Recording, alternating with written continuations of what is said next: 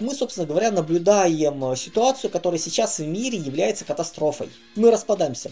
Кризис конца капиталистического расширения. Весь мир стал капиталистическим, больше грабить некого. Реальная экономика у нас по итогам всего этого бардака в мире упадет процентов на 50. В ближайшие 7-10 лет это э, период войн, катастроф. США будет уходить из Европы. Люди будут хотеть э, стабильности, люди будут хотеть защиты, безопасности. Это потребность очень сильна. Сегодня у меня в гостях Андрей Школьников, геостратег, корпоративный стратег и аналитик. Мы обсудим, какие преобразования прошла Россия в 90-х и 2000-х и какие проходят прямо сейчас в 2020-х, почему глобальный капиталистический мир рушится и распадается на мир панрегионов, борьбу каких геостратегий мы можем наблюдать прямо сейчас, какие основные сценарии развития для России, Китая, США, Европы и Ближнего Востока, к чему ведет конфликт США и Китая, помирится ли США с Россией?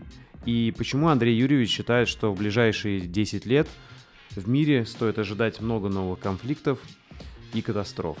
Если вы хотите поддержать подкаст, и также иметь возможность оставлять вопросы для моих будущих гостей, то подписывайтесь на мой телеграм-канал. А теперь приятного вам просмотра и прослушивания. Андрей Юрьевич, первый вопрос э, такой вводный для тех, кто не знает, что такое геостратегия. Можете кратко сказать, что такое геостратегия, кто такой геостратег и чем отличается его работа от футуролога, историка и политика? Геостратегия – это стратегия народов, это стратегия стран, стратегия элит, то есть больших групп на долгое время растянутая. Плюс это сценарий мира, это описание возможных вариантов. То есть мы говорим о попытках планирования долгосрочного и стратегирования на десятилетия и поколения. Если мы начнем говорить по поводу, откуда это повелось, изначально это было областью геополитики. То есть брали геополитические от географического детерминизма и дальше рас, были рассуждения про наличие морской силы, наличие Хартланда, противостояние между ними. Дальше были варианты противостояния культуры, цивилизации, то есть подход, ну вплоть до того, что та же теория пассионарности Гумилева с точки зрения биологического детерминизма, она тоже может рассматриваться как очень значимая часть геостратегии. Но весь 20 век это были параллельные попытки описать без понятия субъекта, без понятия сетевых держав и много еще таких моментов. Вот то, чем я занимаюсь, это по сути соединение всего наработанного, то, что было в 20 веке по разным направлениям. А дальше это я дорабатываю моделями, схемами, описывая, как сейчас есть. То есть, условно говоря, не для всего Хартленда стратегия, а для каждой страны отдельно, для каждого подхода. Дальше вводятся новые понятия, например, есть только не только морские и сухопутные державы, но и сетевые державы. Есть империи, есть понятие субъектности, есть понятие элит. То есть мы должны четко понимать, что геостратегия в современном сложном мире, очень усложнившемся, это не часть геополитики, это по сути отдельная общественно-научная дисциплина, которая вбирает и используют предметы и вопросы из разных моментов. Из э, социологии, экономики, из теории власти и ну, вплоть до гуманитарных каких-то вопросов, э, связанных с культурой, связанных с религией, поскольку это все определяет движение народов, это все определяет э, перспективы развития стран. Поскольку, когда мы начинаем смотреть слишком узко, ну, мы в итоге видим абсолютно стандартные шаблоны.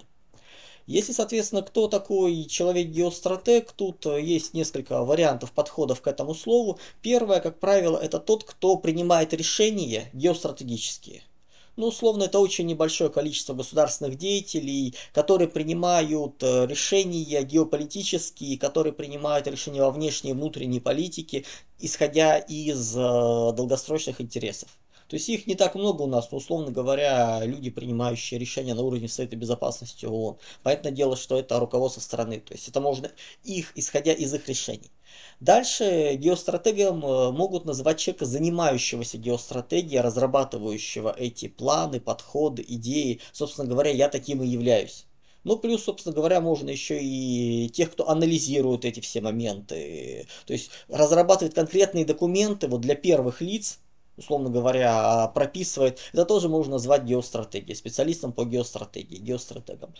Так получилось, что данное направление у нас было практически не востребовано, поскольку ну, кто чем только не занимался в рамках э, того, что Россию воспринимали как вторичную по отношению к Западу державу, как такую полупериферию, а то и периферию, с их позиции нам не полагалось э, такого планирования знаний. Ну и, собственно говоря, так получилось, что большая часть общественной гуманитарной науки у нас была вторична. И данное направление у нас особо не разрабатывалось, никто особо по нему не работал, собственно говоря, как у них. Из э, последних более-менее значимых геостратегов мы можем вспомнить Бжезинского и Киссинджера. Все остальные это было уже или ученики учеников, то есть или последователи, или то есть люди не способны выйти за границы не способны пытаться заново пройти. Да, был, соответственно, всплеск в 90-е годы, когда стало понятно, что идея конца истории не работает, появился, условно говоря, Хантингтон с его столкновением цивилизацией. Валерстайн э, очень хорошо прописал мир системы. Но это все равно как бы были моменты, которые локальные, без связывания, без формирования единой конструкции. Ну, собственно говоря, именно это я попытался сделать. Сразу говорю, что для меня это не является профессией в том плане, что это не является ну, работой, на которой я зарабатываю деньги. Это мое хобби. То есть я уже порядка 20 лет являюсь корпоративным стратегом в довольно, скажем так, мягко скажем так, крупных предкомпаниях, крупных организациях. И параллельно в какой-то момент времени, это примерно где-то 17-18 год, э, просто понимая, что профессионально я уперся в потолок, что стратегии компаний, отраслей дальше 7 10 лет никто не пишет, но потому что там начинают другие риски играть. Я начал пытаться понять, что это. Это были риски, соответственно, стратегии, ну, риски стран, риски народов, сценарии для мира. Я начал прописывать это все. Причем это было не в том смысле, что я хотел написать, э, как это возможно для России. Нужно понимать, что мир не предопределен. Нельзя взять большое количество цифр, загрузить их в супер навороченный компьютер, там нейросети или какие-то еще красивые слова, и на выходе получить четкий прогноз. Мир очень сложен. Если раньше, когда, условно говоря, было десяток колониальных империй и на этой территории все остальные мира была дикость, можно было играться небольшим количеством переменных, сейчас с каждым годом количество степеней свободы независимых переменных нарастает, сложность увеличивается, взаимосвязи увеличиваются. И мы перешли от линейно-функциональных каких-то попыток можем, мы перешли к системе, которую надо описывать уравнениями детерминированного хаоса.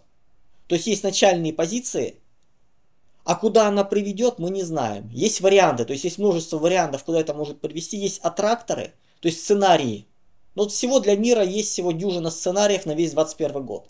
Начиная от абсолютно понятных, вроде глобализма или распада мира на большие, там, пан, на панрегионы, заканчивая таким примерным и веселым интересным сюжетом, как мир корпораций, там, или мир полисов.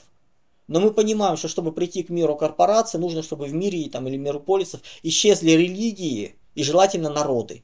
Иначе оно не срастается, иначе оно разрушается, слишком хрупкая система. Вот мы сейчас наблюдаем, как глобальный мир разрушается, тоже не выдержал.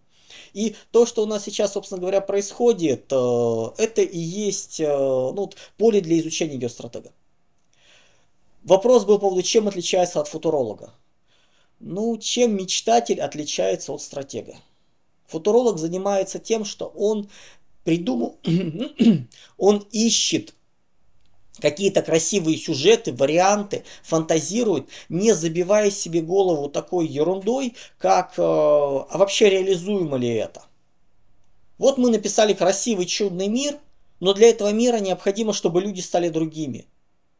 И рисуются утопии или антиутопии. То есть антиутопия это когда какое-нибудь противоречие берется и доводится до предела. Ну, условно говоря, там противоречие, ну, например, там половые взаимодействия становятся абсолютно важными для человека, генеральными, и ничего не происходит. То есть, э, там или классовые противоречия, или еще какие-то. То есть, какая-то группа доводится до предела и все через нее смотрится. Вот получается на, на выходе антиутопия, поскольку это не жизнеспособный мир, где люди другие, где нужно изменить природу человека. Он должен стать другим, он должен, ну как говорится по классике, э, работать по способностям, получать по потребностям.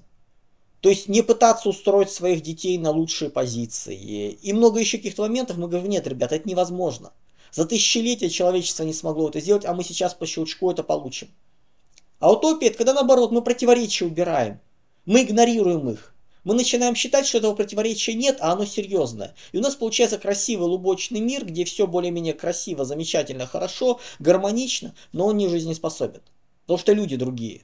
То есть вот беда абсолютнейшего количества построений, они не учитывают реального человека. Вот футурологи занимаются тем, что описывают э, миры нереальные, недостижимые. Геостратег, он говорит, какой был возможен сценарий и, прох- и прописывает к нему все шаги. Не в том смысле, что он предугадывает э, эту траекторию движения. Нет, он показывает, что это можно достичь, что нет чуда. Но если мы начинаем, например, пытаться сейчас э, рассуждать о том, может ли Россия в течение ближайших пяти лет стать мировым гегемоном, Дальше у нас в цепочке рассуждений появляется что-нибудь вроде изобретения нуль телепортации, э, там, пришествие, э, там, вирус, который убивает всех нерусских. То есть какие-то вот такие вот фантастические вещи, они возможны, конечно, они вероятны, 0,0 и далее пошли. Вот это нас не интересует. Нас интересуют только варианты, которые пусть малозначимы, но реальны. Например, э, вопрос гражданской войны в США несколько лет назад, он был, э, немногие понимали, но он был реален. Его уже можно было обсуждать, и, собственно говоря, я обсуждал. Сейчас мы говорим, что гражданская война уже не так им интересна. Да, она достижима, она не даст результата. И когда мы начинаем смотреть с их точки зрения, понимая их, вот то, что нужно именно Америке, отцов-основателей, мы говорим, что, друзья, там сейчас другой интересный сюжет. Там возможен сюжет под названием «Военный переворот». И он интересней мы начинаем смотреть Латинскую Америку. И пытаются, исходя из шаблонов, говорить, вот Бразилия, Мексика, там Колумбия, Венесуэла, сейчас они не выйдет. На месте Латинской Америки образуется громадное метагосударство, в основе которого будет стоять э, кластер картелей, который, собственно говоря, сейчас сформирован. За последние годы он э, сформировался, сейчас вбирает в себя все сетевые структуры, игнорируя вообще эти официальные правительства. Это другая система. То есть такого мир еще не видел в таком вот большом масштабном варианте. И таких сюжетов множество. И мы их должны рассмотреть, мы должны встать на позиции конкретного народа и попытаться понять там элит его, что конкретно они хотят. Поскольку если мы будем рассуждать о логике, например, э, большого иудейского проекта, сетевой структуры еврейской, банкирских домов и капитала, пытаться рассуждать с точки зрения своего понимания, мы ни к чему не придем. Если мы будем пытаться обсуждать арабский мир, его логику, исходя там из европейских принципов, нет. То же самое, когда мы начинаем с точки зрения восточноевропейской цивилизации рассуждать о принципах западноевропейской цивилизации, мы их не понимаем. Мы не понимаем, как можно перед постом устраивать карнавал, который по сути мистерия э, дьяволу. Вот что это происходит. Но на следующий день начинается пост, и, они, и те же самые люди идут, соответственно, и говорят, что нет, вот теперь мы такие. Для нас это неприемлемо, для них это является нормой. То есть вот такие вот вещи очень сложно понимать, и вот это вот нужно сочетание и культурологии, и понимание элит, и многих принципов, и тогда у нас формируется картина. Мы должны, чтобы говорить, например, о стратегии России, мы должны понять, прописать стратегии всех остальных сильных игроков. Поскольку мы не являемся на первой руке, не сидим на первой руке, не определяем стратегическую инициативу по всем, нам надо учитывать. То же самое всем остальным. И вот этим, э, именно попыткой понять происходящее с разных точек зрения, никто особо не занимался. Все прописывали свои варианты, свои мечты, свои планы, не становясь на позицию противника. Собственно говоря, одно из важных моментов э, моей работы, то, что я прописываю с позиции со всех сторон. Я посмотрел на одну и ту же ситуацию с многих сторон, сказал, друзья, понимаете, проблемы России на фоне всего, что творится в мире, накоплено за десятилетия, они не такие большие. Проблемы Китая, ну, бы, они больше, чем проблемы США и Европы вместе взятых. У США риски распада гражданской войны сейчас вовсю идут. Потеря контроля, империя надорвалась, империя отступает. Э, ну, для понимания, Россия, ну, Советский Союз не смог удержать контроль над третью мира, когда у нас экономика была 12,5% от мировой. Сейчас у США она сопоставима, а скорее всего даже уже меньше. И они не могут удержать контроль над всем миром. Вот насколько они уходят. В свое время Билл Клинтон, при Билле Клинтоне э, стратегии военные декларировали возможность проведения двух региональных военных операций в любой точке мира. При Бараке Обамы заменили на одну. Сейчас нет ни одной. Сейчас США уходят с Ближнего Востока уже окончательно. То есть они перестали вмешиваться в работу. Сейчас идет речь о выводе. И из Сирии, и из Ирака они понимают, что у них нет шансов остаться. Даже охранять какие-то локальные интересы, точки наблюдения уже не могут. Мы наблюдаем то, что происходит в Красном море. Когда громадный флот оказывается бесполезен дорогостоящий, тяжелый, и это будет продолжаться. То есть дальше начинаем, когда с Европу, Европа вымирает. В Европе в любой момент может начаться социально-экономическая катастрофа, социальная катастрофа. Когда люди будут выходить на улицу, вот эти вот мигранты, неоварвары, которые 2-3 поколения живут на дотациях, иждивенцы, им перестают кормить, их перестают, им перестают платить, их перестают кормить за просто так. И ведут женщины и дети по улицам, десятки, сотни тысяч. Сзади мужики с оружием и сносят все. Их некому останавливать. Ни полиции, которая живет в соседних кварталах, ни армии, которая урезана в много раз, которая ну, в два-два с половиной раза не меньше по мощи, чем э, в среднем по миру. А если добавить туда фактор того, что они все оружие, которое только могли, уже передали в соседнюю территорию, все. И вот это вот проблемы такие у всех. У кого-то голод может сейчас проявиться, как вроде арабского мира там э, на Ближнем Востоке. И таких сюжетов полно. Поэтому то, что мы сейчас наблюдаем вот сейчас в мире, это только самое начало развлечения. Спонсор этого выпуска – компания Holyland. Когда ты снимаешь сам себя, да еще и подкаст с нескольких камер, то надежность техники играет тут первостепенное значение. А чтобы не отвлекаться во время самого подкаста и быть уверенным, изображение с камеры должно быть в зоне твоей видимости. И в этом мне сильно помогает устройство 3 в одном Holyland Mars M1 Enhanced. Накамерный монитор, трансмиттер и ресивер изображения. То есть он может как принимать изображение с камеры, так и транслировать его на другие устройства. Например, на ваш смартфон. Это уже мой третий монитор от Holyland и теперь в обновленной версии Enhanced.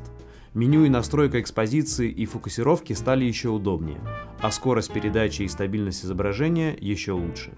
Если вы тоже снимаете сами себя, то я крайне рекомендую Mars M1 Enhanced к покупке. По промокоду и ссылке в описании вы получите скидку на 50 долларов. Заказать можно прямо на Озон. А теперь дальше к подкасту.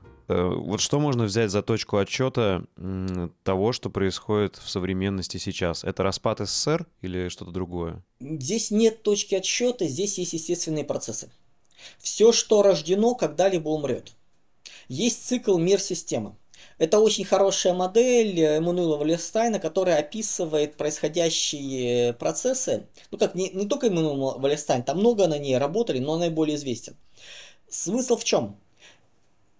Мир можно разделить э, вот где-то с конца 16 века, можно описывать в, рам в рамках мир-системы. Когда есть метрополия, есть полупериферия, есть периферия.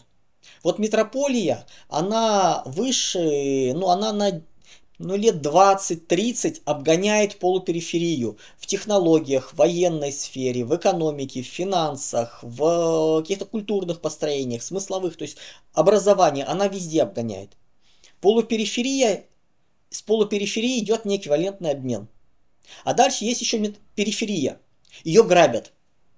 Просто грабят, вот как были колонии. То есть э, сейчас, что бы ни говорили, но если мы посмотрим, э, чем торгует, например, Африка, это сырье, причем сырье за копейки. То есть так построена система, что сырье получается бесплатно, местные страны еще оказываются и должны, плюс они обязаны компенсировать, то есть соглашение БСРП, у нас в России тоже пытались такое безобразие внедрить, тут мы можем сказать спасибо целой плеяде государственных деятелей, э, благо называется их сейчас подвинули наконец-то, хотя один из них тут пытался раздумал, идти ли ему в, президи... в кандидаты президента. Но, слава богу, называется, эта история у нас ушла, и СРП соглашения закончились э, с Сахалином и дальше не пошли. Вот Африка вся через это прошла. Африку всю грабят. Правильно понимаю, мы через это прошли частично в 90-х, да? Нас туда загоняли, да. Нас пытались сделать, ну, Россию пытались превратить в Латинскую Америку. То есть там, где есть 1-2% э, хорошо живущих, процентов 7, 8, 9 таких их обслуги, условного среднего класса, живущих выше, чем даже в Европе. То есть профессор Латинской Америки получает, например, больше, чем в Европе, это является нормой. Но все остальные 90% это нищие или вообще бедные. Ну, то есть бедные или нищие. То есть там полное. И к этому нас вели. В их понимании вот это была нормальная система, то есть латиноамериканская, с разрушением системы власти, с разрушением социальной, с постоянными криминалами, но только если там фавелы могут существовать, поскольку климат, у нас это по сути вымирание людей. То есть вот к этому нас вели. В понимании Запада вот такой должна была стать Россия. И 90-е годы они нас туда толкали. И советники, и все, что происходило связанное. И местные вылезшие либералы, управители, которых набирали из числа троечников, не понимающих, что творят, инициативных, которым давали прописи, и у них не хватало даже мозгов понять, к чему это приведет, последствия. И вот мы, собственно говоря, из этого момента выскочили, поскольку в какой-то момент все-таки стало понятно, что система идет, вообще страна идет под распад. Мы сейчас уже забыли, но в 90-е годы на той же Украине жили много лучше, чем мы. У них не было этих проблем, у них был более-менее комфортный климат, у них индустрия была лучше. С точки зрения, у них Чечни не было с ее и с парадом суверенитетов в остальных республиках. То есть с тем, что силовые структуры назначались на местах. То есть, по сути, местная же власть определяла всю силовую вертикаль в республике. То есть не было ее построения. Это потом было выстроено. Мы об этом уже стали забывать. Но это была ситуация близко к распаду. И тогда пришли, ну, назовем так, группу петербуржцев, э, и на Западе не отрефлексировали. В их понимании, когда приходят полковники, ну у них сразу щелкнуло там полковники, Пиночет, Латинская Америка и прочее. Они не поняли, что это другие полковники, что полковники спецслужб, которые помнят Советский Союз, для которых слово офицера это слово офицера, то есть которое вот, вот оно есть. Они не уловили этот момент. И они поэтому в какой-то момент, э, ну лет 10 э, просто про нас особо не вспоминали, занимались Ближним Востоком, а когда вспомнили, поняли, что время уже упущено, и дальше им было просто жалко ресурсов, чтобы нас задавить. Поскольку все-таки были последствия страха. То есть, правильно понимаю, с 2000 по 2010 вот это было время для нас, когда мы ну, поднимались, да? Мы пошли по краю в 90-х, к концу 90-х это было еще несколько таких э, неудачных лет, и процессы могли стать необратимыми. И дальше мы начали потихоньку восстанавливаться, причем именно потихоньку полупартизанскими методами. То есть мы только сейчас просто масштаб вещей, ну, как бы проблем происходящих понимаем, когда начинают вспоминать люди, которые стояли там у истоков госкорпораций, как первые решения принимались фактически, то есть их протаскивали через либеральные принципы, они им противоречили, что за госкомпании, что за госкорпорации, зачем. И говорили, мы создадим большую корпорацию, а потом ее приватизируем. И это прописывалось во всех документах. Давайте вот штук 10 этих компаний соберем, заводов, и пусть они вот вместе работают. Проходило пару лет, их оказалось несколько сотен. Тихо. Причем это на самом верхнем уровне э, протаскивали. Ну работает и работает. А сейчас мы наблюдаем. И Ростех, и Роскосмос, и Росатом, по сути, плюс еще несколько холдингов, предприятий. Да тут же Газпром. В какой-то момент Россия потеряла контрольный пакет Газпрома. У нас было меньше 50% Газпрома, то есть вот для понимания просто масштаба. Про нефтянку вообще молчим, то есть там ее раздробили, но тоже потихоньку собирать стали. Вот это было. Сейчас Газпром по факту больше 50% государства российского, плюс весь менеджмент, э, вся система построена таким образом, что уже не важно, у кого какие миноритарные доли, просто по одной простой причине. В любой момент государство может ввести дополнительный налог, изъять всю прибыль повесив ее на ну, как бы себестоимость нарастить, еще что-то такое, и дивидендов не будет. Мы сейчас идем к системе, когда государство работает с компаниями, входящими в его конту, управление уже. И, грубо говоря, оно может просто принять решение о том, что вводится доп. налог, и никто ничего не говорит. Никто не кричит, не бегает, что это нарушение инвесторов, как вообще сможете. Лет пять назад было нормой. Постоянно шли разговоры, давайте вот это разделим, это приватизируем. Сейчас эти разговоры о приватизации, это такие маргинальные, алармистские высказывания, на которые даже перестали реагировать. Просто раньше было как? Выходит кто-нибудь из, э, там, называется, ментальных 90-х э, и говорит, а давайте вот приватизируем вот это вот. Дальше появляется Александр Бастрыкин и говорит, а давайте что-нибудь национализируем. И вроде как вот скомпенсировалось и успокоилось. Сейчас даже говорить про это уже не стали. То есть просто проигнорировали. Вплоть до того, что на последнем ПМФ шло нагнетание по разным каналам, что вот будет объявлено о приватизации, разговоры о том, что экономические э, выступления речи Путина, вот это вот все учтено, люди готовили ее те, которые за это, и дальше выходит Путин, и нету никаких приватизаций. Вычеркнуто. Причем даже проигнорировано. То есть это изменение менталитета, это изменение мысли. Государственническое приходит. Не быстро.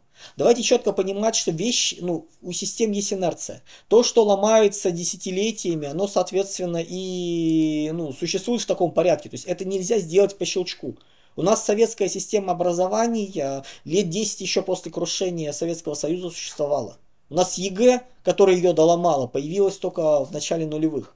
А до этого все равно было. Да, приходили уже соросовские учебники. Это учебник, я не знаю, Сорос у нас как э, назван э, гадом иноагентом или нет. Ну, даже если не назван, по сути, он этим является. Который, по сути, обслуживал воровство из страны всего, что только можно. Создавал фонды, которые доплачивали учителям, издавали правильные учебники. Сейчас мало кто это помнит, но соросовские учебники, хорошие напечатанные, хорошего качества, по школам, лицеям лучшим рассылались э, специально. Лучшим учителям доплачивали эти стипендии. Тоже мы, называется, понимаем, что это была работа. Это была работа по вымыванию мозгов, по уничтожению страны и много таких вот вещей было. Мы стали забывать об этом. И по сути то, что у нас сейчас происходит, мы опять ломаем в обратную сторону – мы убираем либеральное, но это не делается за раз. Есть такая вещь, как теория войн.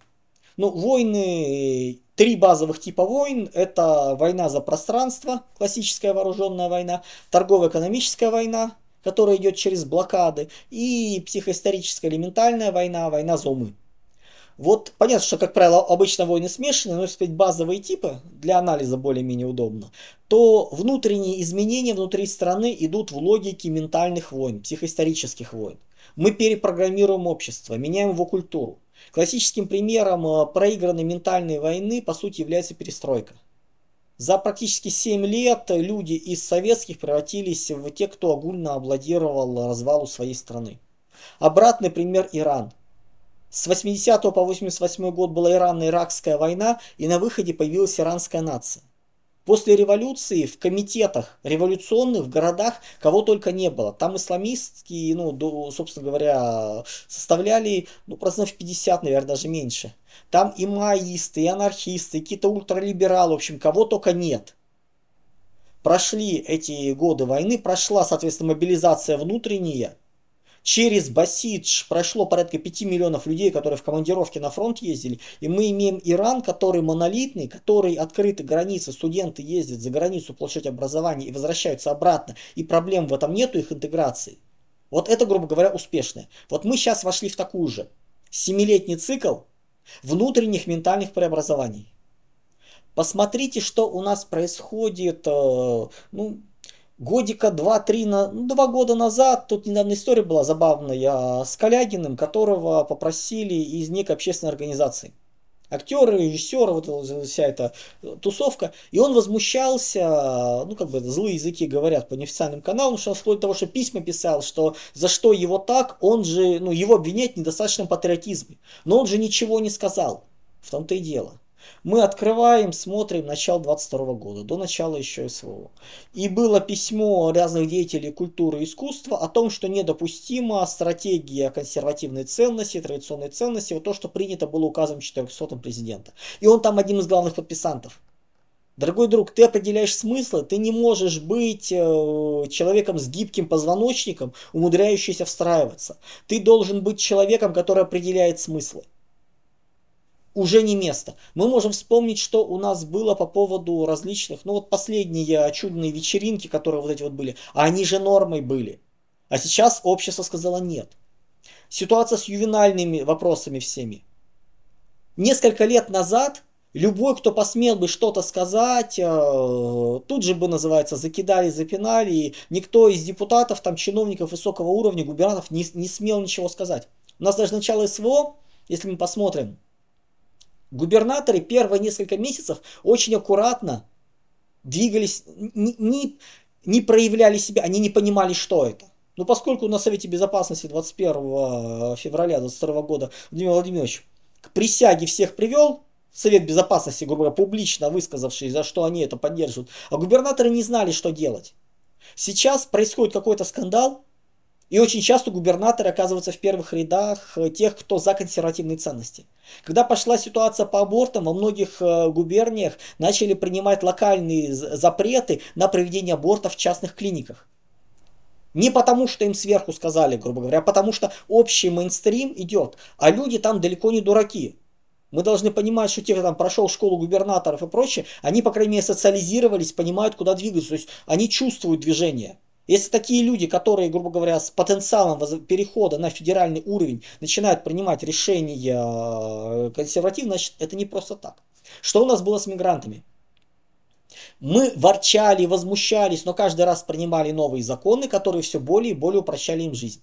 Было строительное лобби, было ЖКХ, было сельское хозяйство, которые говорили, нам не хватает рабочих рук. Напринимали. В 22 году был принят закон. Через полгода он вступил в силу, сейчас по осени. И вдруг оказалось, что громадное количество лазеек просто прикрыты. Никаких, соответственно, упрощенных вариантов, 5 лет вид на жительство и прочее, прочее. Плюс потом Путин еще подписывает указ, по которому все, кто за последние 20 лет принял гражданство, но не принес присягу, а это громадное количество, потому что присягу приносили только в последние вот годы, по сути. Все должны прийти в милицию, встать на учет и принести там присягу. Кто ее не примет, через год автоматическое прекращение гражданства. Плюс куча статей, по которым это делать. То есть это шаг за шагом. Дальше будут усложнения. Дальше мы получаем ситуацию, когда обратимость получения гражданства стала нормой. И потихоньку вот то, что называется шаг за шагом делается. То есть те окна Авертона либеральные, которые у нас открывалось, сейчас закрываются. Перерубается финансирование и закрыть, и закрыть, и закрыть. Ну, 7 лет. Не надо ждать моментально.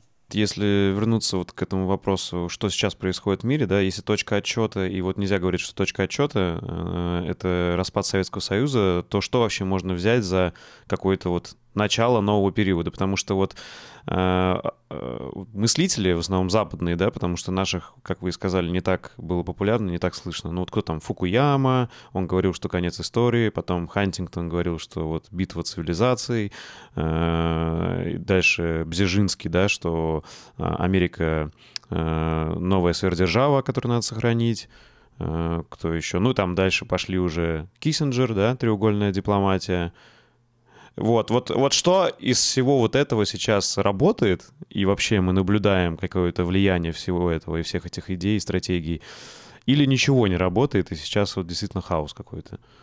Из перечисленных вам людей, идей, ну как бы идеи вот этих людей не работает в, цел, в полном виде ничего. Отдельные элементы верны, но вплоть до того, что мы можем вспомнить Жака Атали, его тоже, собственно говоря, мир, распад происходящего тоже описан. Да, понятно, с либеральных принципов, но тоже как бы есть. Из людей более-менее вменяемых э, на Западе мы можем вспомнить Эммануэля Тода. Это французский э, мыслитель, который долгое время считали полумаргинальным в той же Франции и Европе. Сейчас он, собственно говоря, его начали наконец печатать.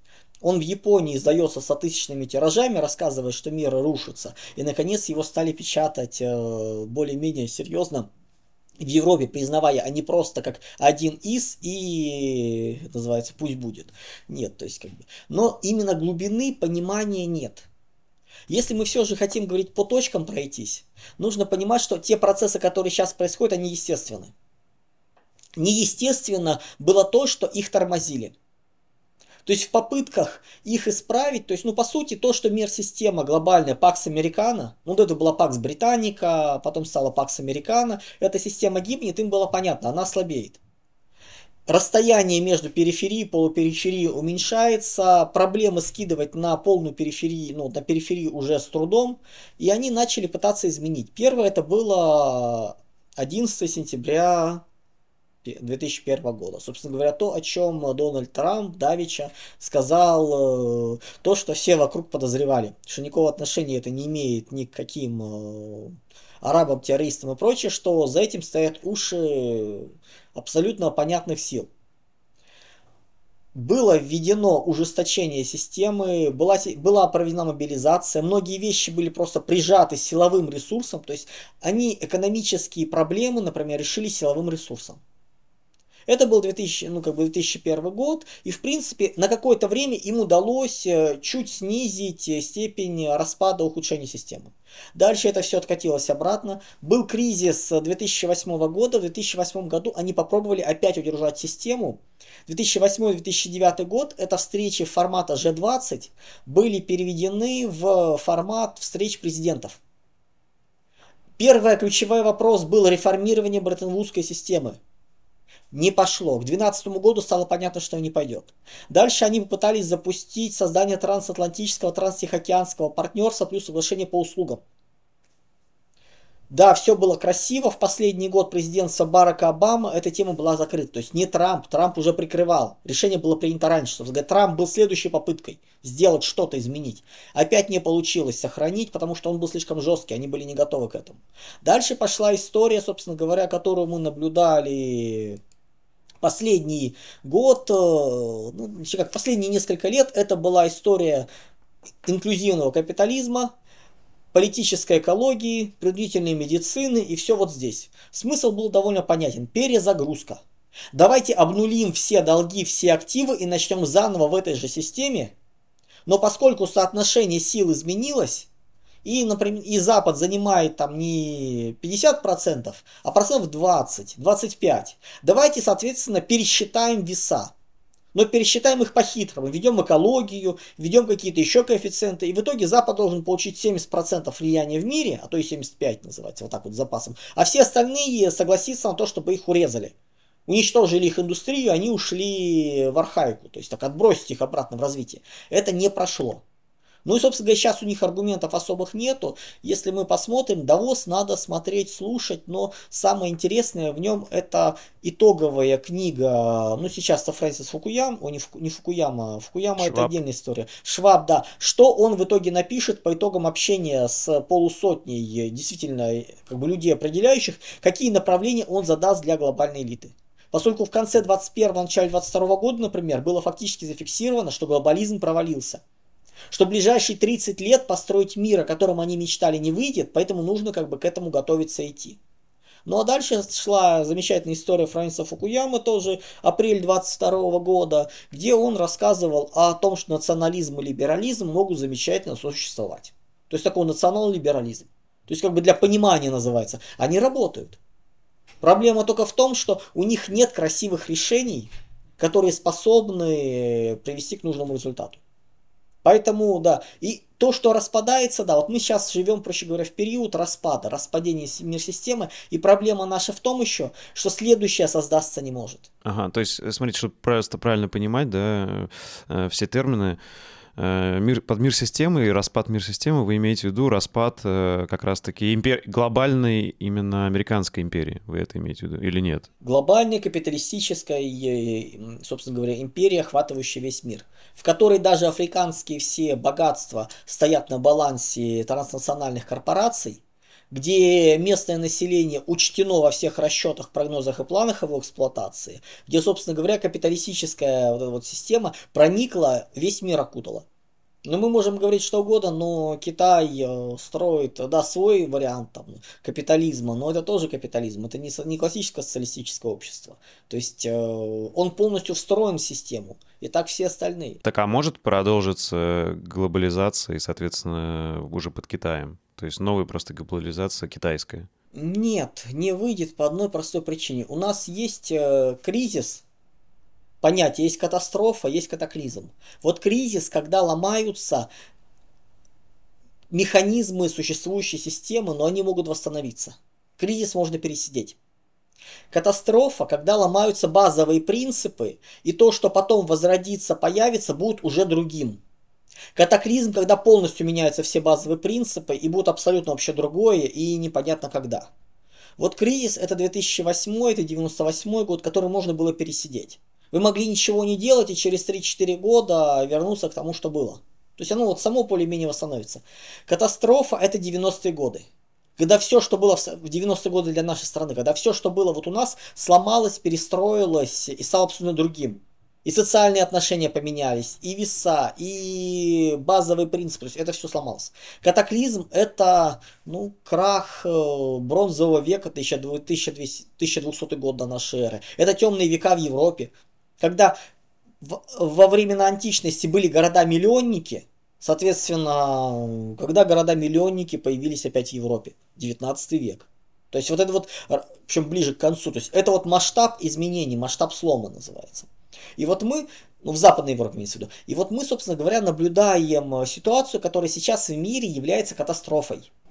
Потому что, во-первых, у нас мир-система новая не может появиться, то есть 400, 400 лет, да, мы, ну, практически мы привыкли, что новая мир-система появляется. Мир стал слишком связан. Метрополия не может обособиться от всего остального мира. Необходимо на 20-30 лет ей обогнать всех. То есть нужна наука, экономика, рывок на 20-30 лет вперед. Нет оснований. Где-то что-то появляется, проходит небольшое время, и в другой точке мира это уже открытие появляется. Мир стал слишком связан. Информационно, транспортно, логистически. Он единый стал. Единое пространство именно информационное, смысловое. И его очень тяжело порезать. Ага, извиняюсь, что перебиваю, то есть, чтобы для людей всех понятно было, то есть это просто к тому, что сейчас э, э, жизнь, допустим, в мегаполисах, там, Москва, Нью-Йорк, Гонконг, там, Париж, она будет по комфорту, если человек зарабатывает, примерно одинаково, и, соответственно, там сложно будет что-то сделать, чтобы вот жить как на 20 лет вперед э, по отношению с остальными, да, то есть они примерно одинаковы в этом плане комфорта, там, технологий или нет? Ну, пример городов не очень корректен. Просто города в современном мире это были часть глобального метрополии. Они начали в нее интегрироваться именно частями, то есть встраиваться в нее. Поэтому они начали выравниваться. Смысл в том, что в любой стране мира, ну, ну как, гиперзвук только появился, появилась его идея, и тут же его начали в других местах мира потихоньку разбирать. Несколько лет есть форы, но не больше. И так будет практически по всему. То есть понятно, что делать и есть люди способные. Получилось так, что в развитых странах уровень образования э, очень сильно просел, в развивающих, ну, в полупериферии, там, вроде Китая, чуть-чуть там приподнялся, но не сильно много, но все равно есть. И уже появляется некий баланс. И уже нет такого, что ты можешь сделать какой ну, нет уникальных технологий, которые именно не на уровне юридическом, а на уровне недостижимости позволяют шагнуть вперед. Ну, точнее, как мы понимаем, что Китай до сих пор нормально двигатель не научился делать, и как бы это все экспортные варианты, то есть там много чего называется ограничений, но все равно он может достать, может что-то придумать. А, а в чем, например, ага, а в чем, например, мы сейчас отстаем от США вот в технологиях? Есть что-то такое? Вся микроэлектроника. Если мы начинаем говорить о, причем это не от США, это проблема микроэлектроники, это в том, что она является глобальной для всего мира. Ее делали, это химерная отрасль, идиотско созданная. По сути, весь масштаб делался за счет увеличения, ну как бы все объемы делались рост за счет увеличения масштаба и использования сверхчистых веществ. То есть там, где нужно было проявить э, новое какое-нибудь открытие сделать, придумать новые принципы использовать, брали то, что уже есть и просто увеличивали. И в итоге мы получили отрасль, можно ли локализовать микроэлектронику в России? Можно. Но стоимость конечных изделий вот в текущем виде будет в 8 раз больше, чем сейчас в мире. Можно ли сделать это в США? Можно. В два раза дороже, чем в мире. То есть, как бы, вот, ну, для понимания, то есть, ее нужно менять. Это отрасль, которая требуется порядка 500 миллионов индустриальных потребителей, чтобы текущая цена была. Плюс эта отрасль дошла для предела. И правильно понимаю, вот тут важность Тайваня как раз. С Тайванем хитрый момент. Э, вся микроэлектроника это сплошные вот такие вот узкие места. Там больше, ну, там под 30, наверное, вот этих вот тонких, э, ну, как бы мест переделов. И практически в каждом из них находится или монополист, или олигополия, разбросанная по миру. И так получилось, что ты любую точку выбиваешь, и проблема у всех. То есть это очень сверххрупкая отрасль. Ну, условно вы можете бить по Тайваню, но литографы производятся в Голландии. И без литографов ничего у вас не будет. Таких точек довольно много. Что-то можно э, восстановить, создать, а что-то уже нельзя, разрушено, все соптимизировали. Корпоративные стратегии пытались создать монополию в каждом кусочке. Они ее создали. И очень много этих монополий локальных оказалось именно на Тайване. Вот проблема ценность Тайваня, там много вот этого лишнего. Поэтому удар по Тайваню, это, конечно, очень серьезный удар по миру, но Тайвань это вопрос до 27 года. То есть в 27 году, примерно к этому времени, США там, и все, кто с ними, перенесут производство за пределы Тайваня. Сейчас активно очень пытаются создавать фабрики. Тайвань этому это саботирует, но как бы понимает последствия. После 27 года Тайвань замечательно можно отдать Китаю, не жалко. Но давайте понимать, что Китаю будет отдано что-то с полностью уничтоженной промышленностью. Вплоть до тактического ядерного оружия. То есть, ну вот, вот так вот отдавая. То есть, как бы это очень важный козырь. Плюс э, у Китая очень серьезные внутренние проблемы, которые, если ему не решать, то это вплоть до распада страны. США, грубо говоря, как Римская империя, оставляющая регион, ну, регионы больше не способны управлять, тоже начинает уходить. И вот мы наблюдаем как раз эту ситуацию. Чудно увлекательную. Мир стал слишком связан, новой мир-системы не получится. Китай не готов э, бороться за лидерство по всем фронтам. Они готовы 10-15 лет подождать и за счет экономического объема всех передавить. Но никто им этого не дает. Им сейчас ставят ситуацию, как Япония в начале, ну, в начале Второй мировой войны, которые начинают зажимать ее, окружать, и в итоге, если она хочет выжить, ну или она сдается сразу, или она вынуждена воевать была. Собственно говоря, атака на Перл-Харбор, вопрос нефти. США вводят эмбарго, ну, 25 июня 1941 года вводит эмбарго на поставки нефти там, и Мексиканского залива, по сути, и большая часть э, Японии встает. Да, у них есть был годовой еще запас э, для боевых условий, но не более. Ну вот они полезли, Малайзия, Индонезия, где, собственно говоря, были нефтяные залежи, нефтяная добыча. Вот, собственно, сейчас Китай, США начинают потихоньку загонять в ту же ситуацию. Если ничего не делать, проблемы нарастают. А Китаю выгодно заморозить ситуацию и экономически выйти вперед. Не дается. И так по всем остальным странам. То есть мир слишком связан, первый момент. Второй момент, который тоже нас тянет на катастрофу, это то, о чем писал э, Карл Маркс в середине 19 века, кризис конца капиталистического расширения. Весь мир стал капиталистическим, больше грабить некого.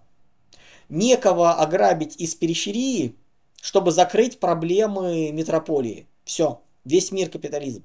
Капитализм не может быть постоянное ограбление, расширение. То есть мы дошли до предела. И нам нужно по-хорошему переходить сейчас будет на новую систему экономики во всем мире. Замкнутую не постоянно расширяющуюся и грабящую периферию, а замкнутую в том, это была сталинская экономика. Вот классическая сталинская экономика, это кристалл роста Галушка очень хорошо описан, у Катасонова есть империя, ну, собственно говоря, экономика Сталина, то есть более просто это все есть. Суть, если очень называется утрированно, мы одновременно повышаем качество и снижаем себестоимость. Ну, китайцы тоже по этому пути прошли, да? Нет, по этому пути вот все японские системы управления качества это являются а, некие кайдзен. пародии, копии, да, копии именно сталинской экономики. Без э, там глубины с их особенностями, которые, возвращаясь к нам, мы воспринимаем как какая-то пародия. Для них это норма. То есть, как бы это их адаптация того, что вот была сталинская экономика. Не в очень хорошем виде, но, по крайней мере, Япония готова к обрушению глобального мира. Япония к нему несколько десятилетий готовилась. То есть как бы нужно понимать, но скажем так, процессы вырождения затронули их. Получается, можно ли какие-то стратегии вот прямо озвучить, дать им названия, которые сейчас борются в мире, или их сложно как-то выделить? Я имею в виду, что, допустим, там, не знаю, э, стратегия там Бзежинского борется там со стратегией Хантингтона, или нет, или так нельзя сказать? По миру, кратко. В мире сейчас идет борьба двух э, базовых сценариев – Первый сценарий называется многополярный мир, мечта. Ну, такой э, глобализм с человеческим лицом. Нереален, сразу скажу, но как бы, ну, это отдельный разговор. Второй сценарий называется глобализм. Вот неоглобализм – это инклюзивный капитализм, принудительная медицина, глобальное потепление и прочее, прочее. То есть вот это вот оно вот.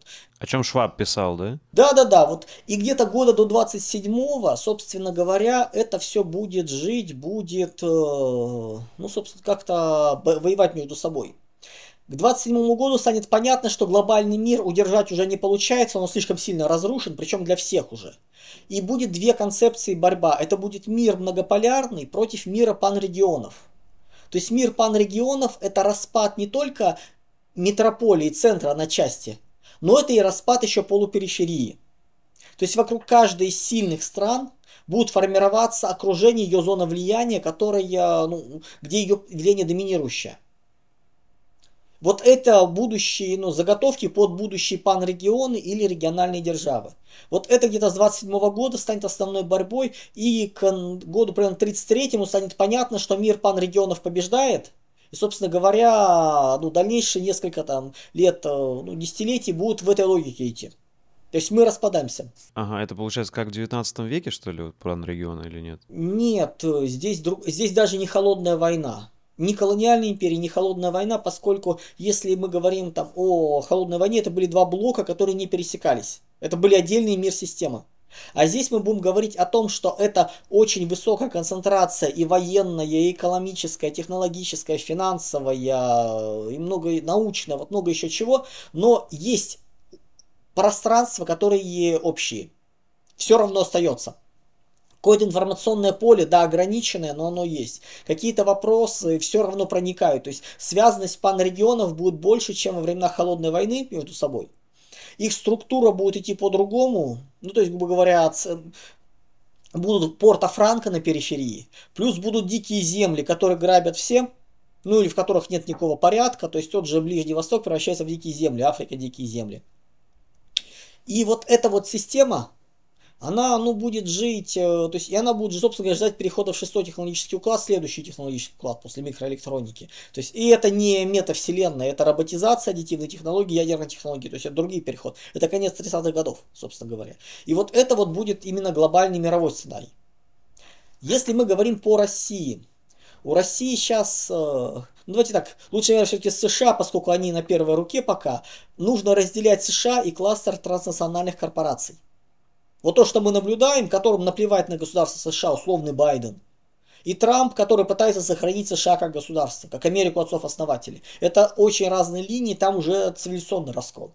Вот, собственно говоря, сейчас будут решаться, будут ли США существовать в будущем. Они упустили очень красивые варианты пройти дальше. Собственно, второй срок Трампа, это был бы шанс для Америки отцов-основателей опять стать э, номером первым очень быстро.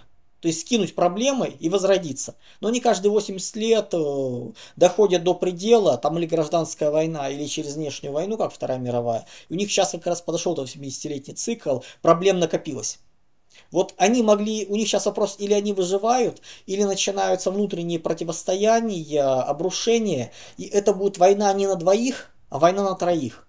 Не глобалисты и Америка отцов-основателей, а еще латиносы снизу. Там сейчас сформировался очень серьезный мегакартель, такой вот, ну, кластер картелей, которые начинают экспансию от латиноса, то есть если начнется заваруха в Соединенных Штатах, это снизу пойдет, у них реконкиста начнется. То есть США очень тяжело будет. А Техас, он э, вместе с этим картелем или нет? Нет, не вместе с картелем. Имеется в виду, что когда латиносы начнут создавать что-то свое, вот эта вся масса пассионарного населения, которая сейчас там сформировалась в этих вот войнах картелей, она вся полезет наверх, устраивая реконкисту, возвращение своих территорий. То есть вот, вот так это вот все будет. То есть они упустили, а, они вырастили, как в свое время вырастили все эти исламистские движения, они точно так же вырастили вот этих вот ребят у себя в подбрюшке. И довольно скоро эти ребята выйдут из подчинения спецслужб. Тогда начнется весело. Соответственно, вплоть до того, что если это все заканчивается, там распад на части, причем не север-юг, там совершенно другие конфигурации, и порядка там десятков миллионов васпов будут вынуждены бежать в Австралию. Больше просто некуда. Европа распадается на Европу регионов, это примерно после 28 года Евросоюз уже не выдерживает. Там э, внутренние проблемы очень высоки, широкие, то есть это крах всего и вся, то есть это именно дикие территории по сути. Британия начинает строить что-то свое, она сейчас вовсю пытается. Вот кто бы 10 лет назад сказал, что Британия, которая вот в рамках ЕС становилась все менее и менее значимой, сможет вот чего-то достичь. Они строят, они пытаются, они пытаются собрать свою какую-то империю, тоже есть. Исламский мир не субъектен, последний, ну, не сможет обрести. Последнее время Турция пыталась, не хватило ресурсов, слишком высокие противоречия внутри. Тюркский каганат закрывается, тема, то есть уже несколько лет надорвались. Индия сама по себе, Китай стоит перед вопросом, или, если ничего не делать, это распад, слишком высокие вызовы. Или нужно начинать экспансионистскую, внешне ориентированную войну. С мобилизацией, с развитием, с разрушением, вот то, что, собственно говоря, мы наблюдаем, э, перестройку России, им нужно также перестраивать себя будет на фоне войны.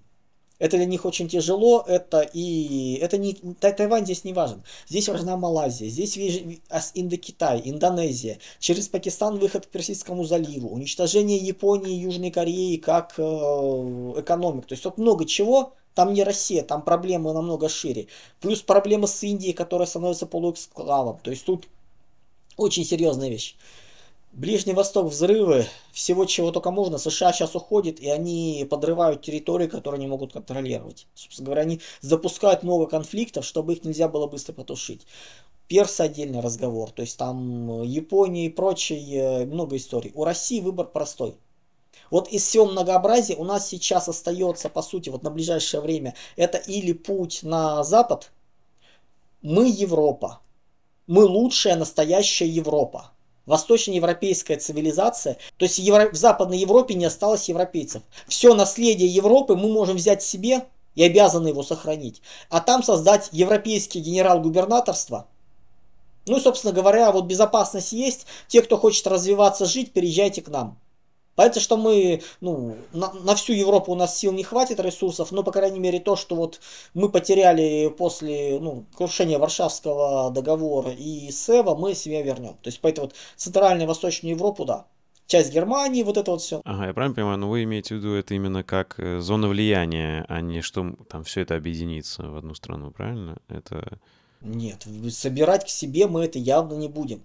Мы, одна из основных ошиб... ну, проблем этой стратегии, просто когда я это прописывал, я указывал, что это то, что мы очень с пиететом с уважением относимся к европейцам, и мы опять начнем пытаться в них вкладывать деньги, их спасать, уважать. За последние два года они нам показали, кто они есть, и уважения даже намека нет. Наоборот, то есть они смогли сделать практически нереальное. Они смогли уничтожить э, пиетет перед Европой, который сделали столетия. Последний раз против нас вся Европа, а весь Запад объединялся в Крымскую войну. Всегда кто-то был с нами. Первая, Вторая мировая война всегда были, называется. Сейчас они встали все. И они показали себе, что с ними нельзя разговаривать, что они никто, что они не субъекты, не самостоятельны, что они выродились.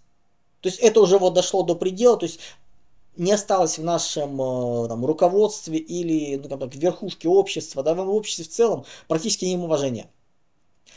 Мы выяснили, что консервативные элиты абсолютно называется, выродились также. Плюс то, что у них было еще опасный Ватикан, он э, все больше и больше показывает свое истинное лицо не сколько религиозной, сколько социально-политической структуры, но вплоть до того, что они сейчас, по сути, семейными шагами идут к признанию вот, вот, запрещенной у нас АБВГД нормой. То есть они уже благословляют эти вот пары непонятные. Ни одного человека, ни грешника, ни увещевать, а благословение пар. То есть субъект пара. То есть этого движения есть. Поэтому мы сейчас идем... А, Андрей Юрьевич, просто, как я понимаю, все равно там на самом деле в Европе достаточно много консервативных людей в плане хороших консерваторов с традиционными ценностями. Просто, как я понимаю, э, ну, их, их может быть даже немало, но просто их не слышно, да? Или как? Там убили пассионарность очень серьезно. Ну, пассионарность, вот нужную энергетику. Вот классический пример, я очень люблю его, он красиво. Это четыре поколения. Четыре поколения или Буденброков по ману, или Ибн Хальдуна. Первое поколение кочевников приходит из пустыни, захватывает город, уничтожает правителей.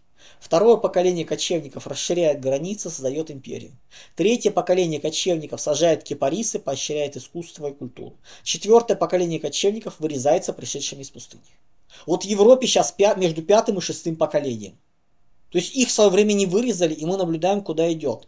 В биологии пять поколений вот, вот э, замкнутых, это начинается вырождение. Вот мы сейчас наблюдаем. Мы наблюдаем классическое вырождение полностью, вот, называется, по всем канонам.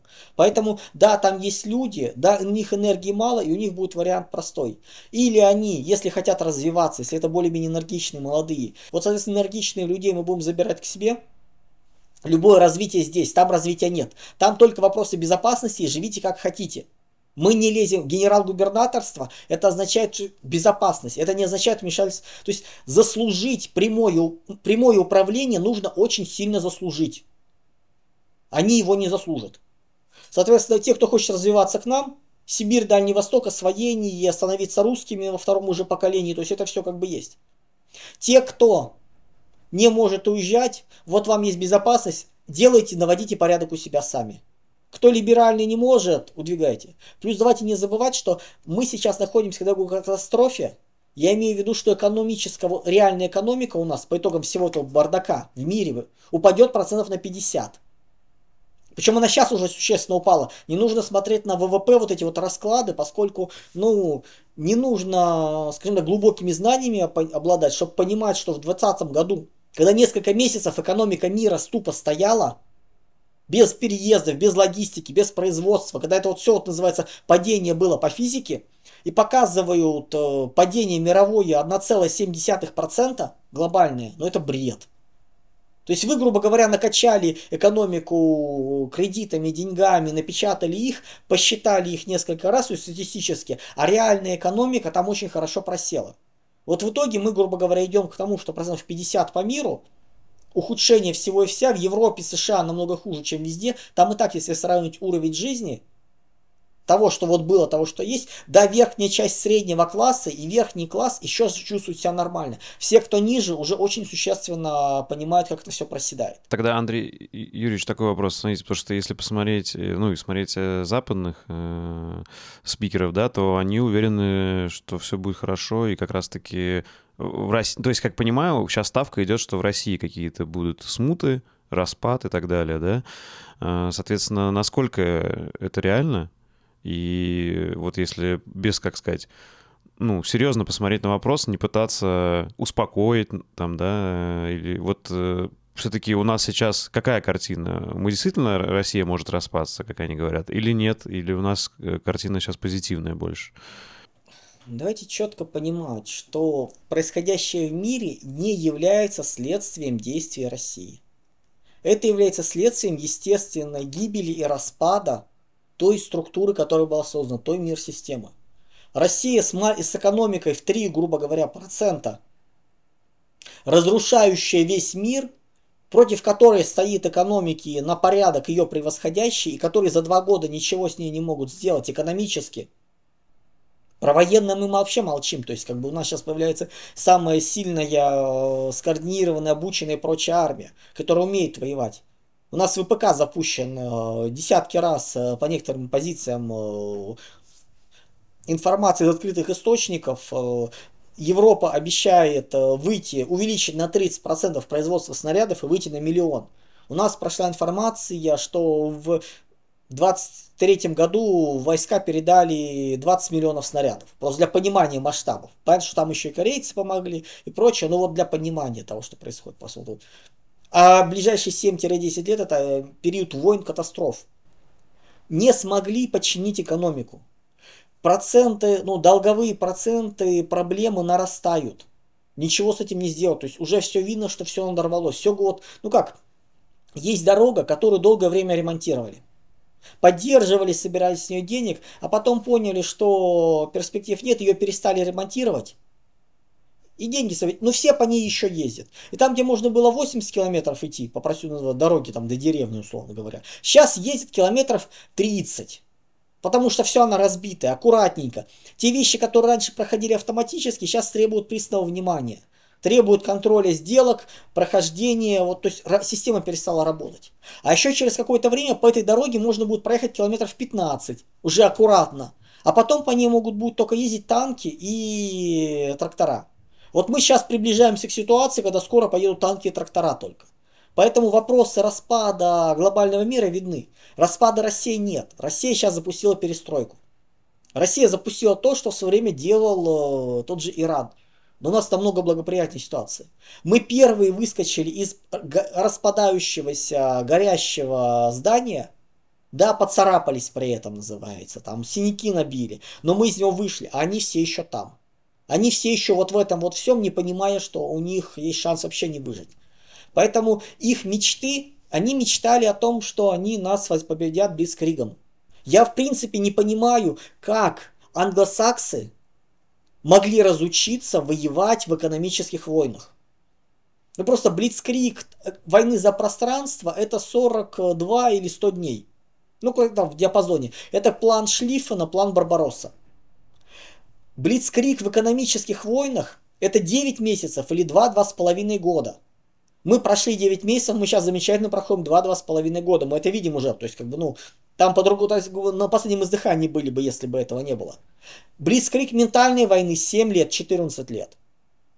И они захотели победить нас, введя все санкции за 3 недели. Экономическая война – это логика загонной охоты. Противнику каждый раз его обкладывают флажками, ему каждый раз ставят выбор между плохим и очень плохим, он выбирает плохое, и двигается в нужную сторону, шаг за шагом, теряя резервы, ухудшая положение. Они ввели санкции сразу. Мы выпрыгнули за флажки. Им приходится заново что-то делать, а у них вариантов нет. Они за последние вот полтора года после введения первых санкций не ввели ровным счетом ничего. А можно еще что-то ввести, вот чтобы э, что-то еще сделать, или уже ничего такого? Там дальше война.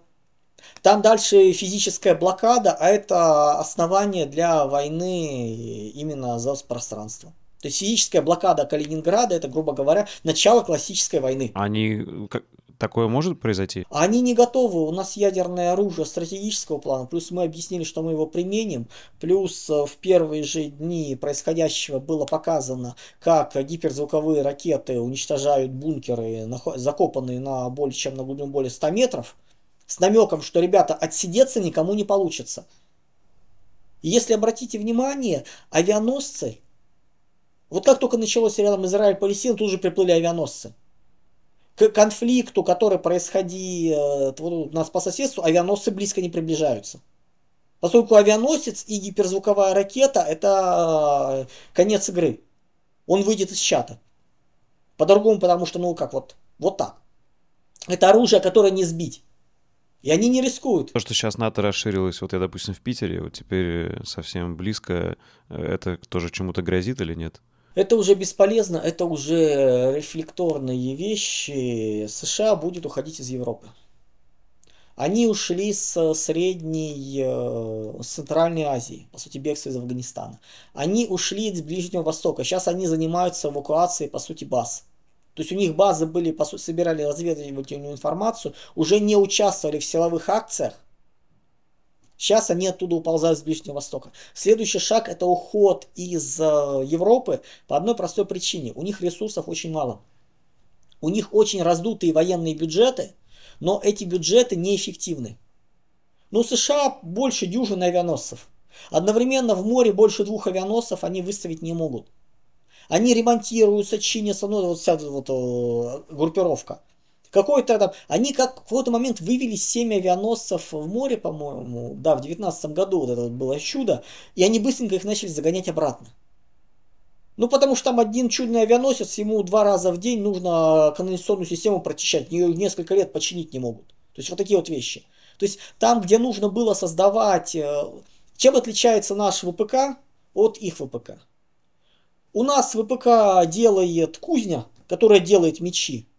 А у них ВПК это ювелирная артель, которая делает красивые, вот, э, ритуал называется, э, статусные шпаги, украшенные не чем.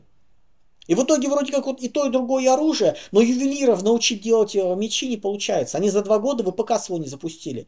Данные по статистике Америки 23 год, там пустота. По Европе тоже. Какие-то локальные всплески за счет себестоимости. Но в Европе сейчас относительно 2019 года инфляция внутреннего ну, как бы, производителей больше 40% к базе. Было вообще 60 на пике, сейчас 40. То есть, ну, для понимания бардака. Так тогда вопрос такой, вы говорите, что Америка будет уходить из Европы, соответственно, то есть НАТО будет распадаться, что ли? Оно станет формальным, никому не нужным. У Америки проблема Китай. Россия для Америки не представляет стратегического интереса, Россия не претендует на глобальное лидерство. А Китай претендует на глобальное лидерство. В этом проблема. Если США уходят из, из восточного полушария и оставляют Китай, то через какое-то время Китай строит свой большой панрегион, охватывающий чуть ли не все восточное полушарие, и потом его оттуда не вытуришь. Ну, то есть им говорят, им нужно НАТО, но в Азии. Им нужна война против Китая, причем это 25-26 год, точка принятия решений. То есть мы увидим, в, этот момент нужно принимать решение и начинать подготовку. Или сдаваться одной из сторон, или начинать готовиться. Форматы могут быть разные. Это может быть война стран Китая против стран антикитая. Япония, Южная Корея, Вьетнам, э, страны ну, Индокитай, то есть антикитаем станут, условно говоря, даже Индию может подключиться. То есть вот эта вот ситуация. Может быть прямые столкновения США. Там очень все интересно, поскольку, ну я просто разговаривал с людьми в Минобороне, которые занимаются, ну, условно говоря, как вот вообще по впечатлению по китайцам. Они говорят, да, у нас постоянно проходит учения, на уровне тактическом вопросов вообще никаких. Это вот культура их партизанские, взаимодействия, то есть это замечательно все. Как только начинается оперативный или стратегический уровень, Там полное отсутствие науки военной. То есть вообще. Вот то, что, когда мне говорят, они сейчас пойдут на Тайвань, я, я говорю, ребят, перекреститесь, скажите, чтобы не надо. Потому что Тайвань несколько десятилетий строили для противостояния именно такому вот чудному штурму. Если еще в уровне операций сухопутных они могут что-то у нас подсмотреть, взять уставы, то таких морских операций-то нету. Поэтому это будет навал, это будет кровь, это будет ПВО работающее, это будет ракеты, плюс это будет еще, ну, в общем, если они на это решатся, это будет очень дорого стоить. Дальше это военные действия, да, привлечение других флотов, поскольку они будут ну, мешать, собственно говоря. То есть это вот противостояние. То есть это страшная вещь на самом деле будет. Э, но и война нужна им, война нужна США. Какой-то выход есть э, из этой ситуации? Кто-то должен сдаться и исчезнуть. Или война. Или Китай, или США должны сдаться. У них не ну, у них, э, ну, вот если посчитать вообще, вот даже вот взять, выше уйти за пределы США и Китая, и просто сложить все амбиции крупных стран в мире, что они хотят, у нас для этого получится, что нужны три мира. Ну, то есть это как бы тройной мир нужно, чтобы все удовлетворить все желания, все хотелки, потому что все хотят очень много. У нас стран 30, ну, может даже больше, которые мечтают стать членами Совета Безопасности ООН, искренне считают, что это им обязаны. Остальные страны искренне считают, что Совет Безопасности ООН нужно распустить и голосовать исключительно парламентской господи, Генеральной Ассамблеи. Одна страна, один голос. Ну, то есть, один голос Эстонии, один голос США равны. Ну, вот так, для понимания называется вот мечты. Не найти компромисса. Китаю с США еще хуже найти компромисса. У них э, Одни готовы дать Китаю 25 плюс 1% блокирующий пакет. Китай хочет 50 плюс 1 контрольный пакет. И Китай вложился в эти 50. То есть если он сейчас соглашается на меньше, у него начинается социальная катастрофа, он нарушится вниз. То есть он не вытягивает эту ситуацию. Ну тогда какой у вас прогноз по этому вопросу? Все-таки что... Или пока сложно предсказать? Там кто-то сдастся, не сдастся? Нет, предсказывать ничего нельзя. Нельзя ни в коем случае, да. Предсказание это все-таки ну, угадайка начинается. Мы можем говорить о сценариях. Я не говорю о том, как будет. Я говорю, есть вот раз, два, три здесь сценария, не 150, вот есть раз, два, здесь два сценария, здесь три, здесь, возможно, четыре, но вот, скорее всего, вот будет вот, вот, скорее всего, будет вот этот вот, или вот этот вот. Да, ситуация меняется, ну, условно говоря, события тут рядом с нами, да, ну, там, я ждал э, на год-полтора позже и много более мирно. Но произошло ускорение, произошло обострение, зачем-то США полезли к нам. У них дефицит ресурсов, они рушат свою систему контроля над миром доверия. Ну, просто они подорвали доверие к себе э, блокировкой валютных резервов просто полностью. Как бы. И они это делают, четко понимая, что Блицкрик не удастся. Они ждали Блицкрига. Они искренне считали, что Блицкрик в экономических санкциях будет несколько недель.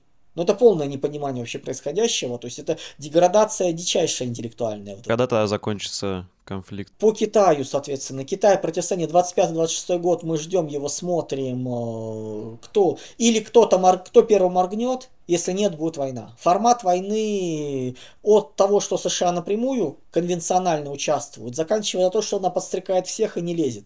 В зависимости от результатов сейчас выборов, там просто, ну, в зависимости от той стратегии, которую выберут США, там, грубо говоря, штук 5 этих вариантов, как они могут участвовать. Там есть быстрые войны, есть длительные войны. Причем это выгодно, с выгодой именно им, потому что они будут определять формат войны, формат участия. Китай может только или упереться, или сдаться.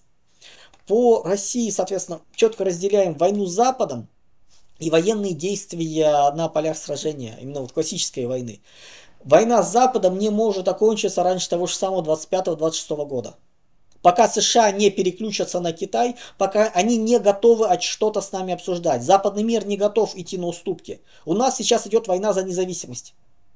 У нас было смутное время, сейчас идет война за независимость, и мы хотим, как в свое время Соединенные э, Государства Америки, Британия, Лондон признала их независимость. Вот мы также хотим, чтобы западный мир да, признал нашу независимость, наличие у нас интересов, нашей зоны влияния и больше к нам не лез. Вот мы за это боремся, не за глобальное.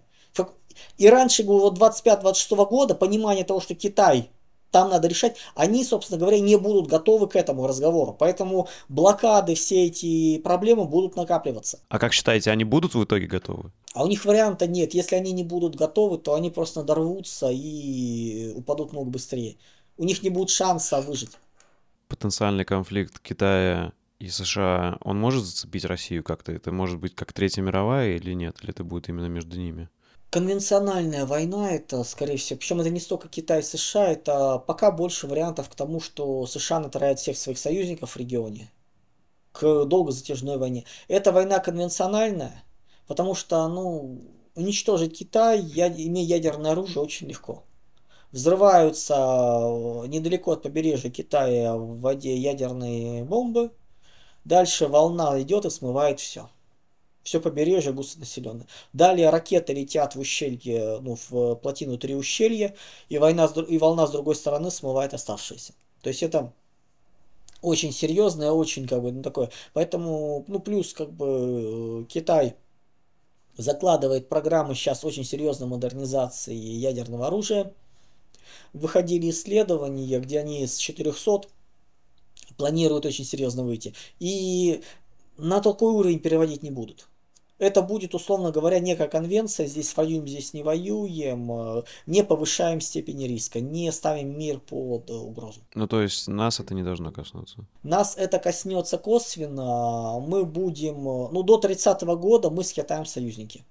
До 30 -го года, потом наши пути расходятся. Вот до 30 -го года мы будем им помогать, примерно как помогали они нам сейчас. А тогда вообще есть какой-то риск Третьей мировой или нет сейчас? Риск есть, но он не очень высокий, поскольку прежде чем Третью мировую войну запускать, да, он, у человечества исчез страх перед ядерным оружием, но прежде чем запускать что-то глобальное, серьезное, все равно начнут пробовать тактического ядерного оружия. Вот его будут. Вот тактическое ядерное оружие будет использовано, причем как, больше вероятностью именно в Юго-Восточной Азии в начале. И тогда как бы опять страхи ужаса придут, и до масштабной войны не дойдется. Понял. То есть шанс, риски есть, но они не высоки. Угу. Я просто к чему? Вот в чем проблема тогда глобального капиталистического либерального мира? Он дошел до пределов, он дошел до пределов развития. Марк, Маркс был и Ленин были правы, но они описывали вот, вот их модели для текущей ситуации, именно с точки зрения экономики, с точки зрения многих таких вот вещей, наконец сработали. Не тогда, а сейчас. То есть, получается, э, нашли бы вторую планету, откуда можно было бы добывать ресурсы и эксплуатировать, все бы было в порядке, глобальный мир бы на Земле мог бы быть. Нет, граница бы сдвинулась. Э, условно говоря, мир увеличился бы, просто начали бы двигать границы и не больше. То есть тут хищническое ограбление периферии, оно ну, продолжалось бы до предела, до границ. Границы нашли, все остановились, мы дошли до границ. Дальше надо не расширять производство, не расширение э, идеи, а углубление. Расширение знаний или углубление разделения труда. Углубление труда, да, а не разделение труда. То есть тогда еще раз, э, вот чтобы люди поняли, вот, допустим, кто смотрит, кто за либеральные ценности получается, проблема в том, что либеральные ценности возможны только если есть кого грабить, да, то есть люди вот этого не понимают, то есть если, если им жилось хорошо, допустим, 30 лет им жилось хорошо. Грубо говоря, да. Но это только потому, что было, но смотрите, а вот э, последние там 15 лет, допустим, э, в России, э, ну, на мой взгляд, уровень жизни рос, потихоньку, может, медленно, но мы же никого не грабили, Почему тогда это было? То есть, э, и мы как бы были включены в этот, да, глобальный мир. У нас, у нас, э, ну, грубо говоря, нас, э, нас сначала очень сильно ограбили, кинули вниз, а потом у нас было постепенное, неторопливое восстановление. То есть мы, отка... мы обратно отыгрывали чуть-чуть своего, и не более. А, насчет вот искусственного интеллекта, что вы думаете, как он повлияет как-то сильно или нет? В текущем виде комбинаторика, которая может упростить, но с точки зрения общей экономики общего мира, она немного, ну, она примерно там же, где компьютеризация, информатизация, цифровизация, сейчас искусственный интеллект. То есть это инструмент, который можно использовать, он будет использоваться локально, но не более. То есть качественного прорыва не будет. Плюс давайте накладывать общие катастрофические, ну кризисные, потом катастрофические явления во всех сферах у нас происходят. Поэтому он сыграть мощно не будет. Он будет наиболее востребован в конце 30-х годов при переходе в шестой техуклад вот там это начнет всплывать. Но там бы это и так начало всплывать. Там вопросы, куда девать, что делать с населением, которое не нужно в виде рабочей силы, но нужно в виде потребителей. Оно станет очень актуальным, но это уже отдельная история, такая увлекательная и туда уже уходящая дальше, чем вот здесь сейчас. И э, вот подъем национализма сейчас в разных странах, это как раз связано вот с этой идеей Фукуямы, национализм плюс либерализм? И это для чего-то нужно или нет? Есте... Это, есте... это естественное влияние. Фукуяма как раз пытается оседлать эту волну. Происходящее является естественным явлением, без которого мы никак не можем. Ну, как бы, когда становится плохо, люди начинают пытаться кучковаться и решать проблемы вместе. Вот это вот оно все. Собственно говоря, идеология, религия, этническая принадлежность, вокруг нее сейчас люди начинают кучковаться. Где-то в арабском мире трайбализм, племенные структуры поднимаются. То есть, как бы это норма именно того, что в мире становится плохо. Понял. И сейчас это будем наблюдать по всему миру. Где-то национализм, где-то религиозный фундаментализм, где-то, соответственно, будут, ну, в меньшей степени, конечно, всякие идеологические построения, да. Люди будут хотеть э, стабильности, люди будут хотеть защиты, безопасности. Это потребность очень сильна. Спасибо. И последний вопрос э, э, что, на ваш взгляд, такой философский отличает человека э, и вообще делает человека человеком в 21 веке вот сейчас? В 21 веке пока ничего. Мы остаемся такими же, как и были, не лучше, не хуже. Вопрос, где-то 60-70-е годы будет седьмой техуклад, и там вопросы изменения человека станут максимальными, поскольку там будет распакован биотех. Вот тогда мы будем смотреть, что будет. Ближайшие ну, первую половину века мы не изменимся никак, и никаких наук о создании нового человека у нас не появится. Все, спасибо большое. И тогда э, для зрителей, кто не знал о вас, то где им лучше всего следить за вашей деятельностью? Телеграм-канал Геостратег крупными буквами, там более сотни тысяч подписчиков. Лучше всего там я основное общение идет через него. Телеграм. Понял. Большое спасибо, Андрей Юрьевич, что уделили время. Все, спасибо. Спасибо за внимание. Если вам понравился выпуск и вы хотите внести свой вклад в продвижение подкаста, то, пожалуйста, поделитесь им с друзьями, оставьте отзыв в комментариях и подпишитесь на него в удобной вам площадке. Также вы можете поддержать подкаст и получить возможность предлагать вопросы, которые я могу задать моим будущим гостям, подписавшись на мой телеграм-канал.